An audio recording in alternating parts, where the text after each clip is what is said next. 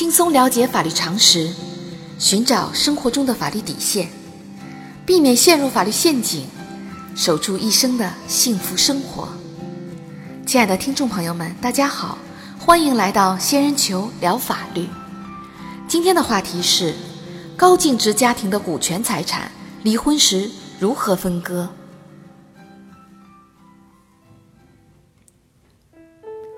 随着中国经济的高速发展，有一大批选择自主创业的人，经过多年辛苦的打拼，成为了当下令人羡慕的高净值人群。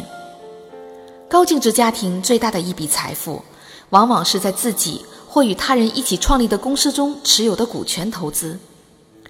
在离婚率持续攀升的大环境下，如何确保家族企业不受婚姻关系变化的影响，对许多成功的商业人士来说，可能是一道无法逾越的鸿沟。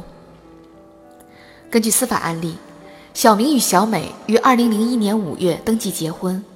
婚后，小明与五个投资人一起创办了一家互联网企业，注册为有限责任公司。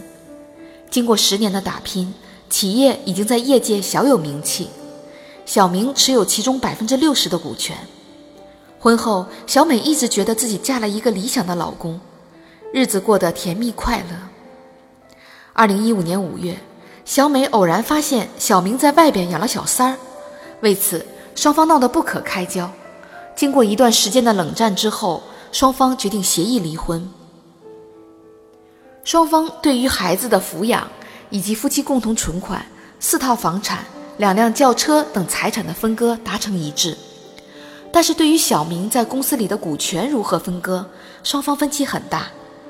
此时，公司的净资产为八千万元。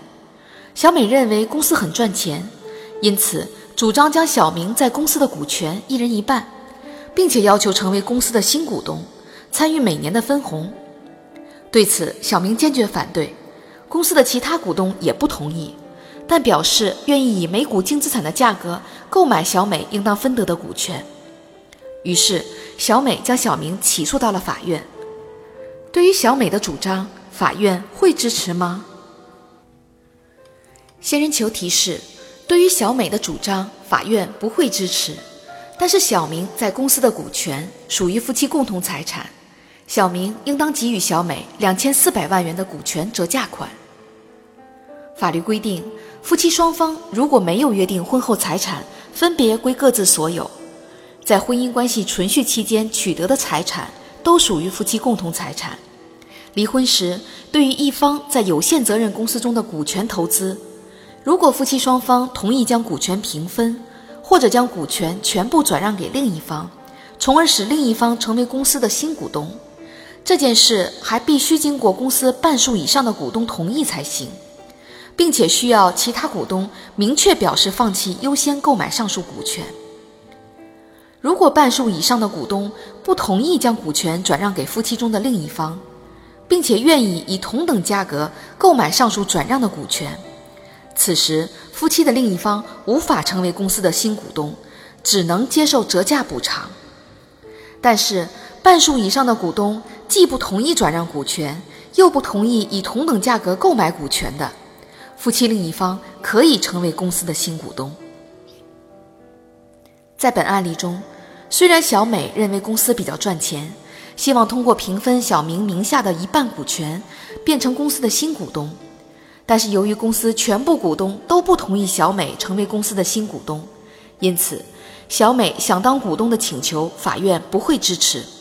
小明只能按照他持股比例的一半乘以公司的净资产计算的金额，给予小美折价补偿。小仙建议。夫妻一方在有限责任公司里的股权投资，离婚时对于要分割的股权的价格，双方可以协商。通常可以按照资产负债表中的每股净资产计算，也可以按照出资额计算，或者按照专业评估机构的评估价格计算。另外，半数以上股东同意接纳新股东的证据，可以用股东会作出决议的方式。也可以采用在半数以上股东表示同意的书面材料上签字的方式。好啦，今天的话题就说到这儿。如果你也遇到类似的问题需要解决，请关注微信公众号“仙人球聊法律。如果你还有哪些法律疑惑，也可以加入 QQ 三三八三六九二六六七留言，小仙会选取有共性的话题做专题解答。欢迎明晚八点继续收听仙人球聊法律。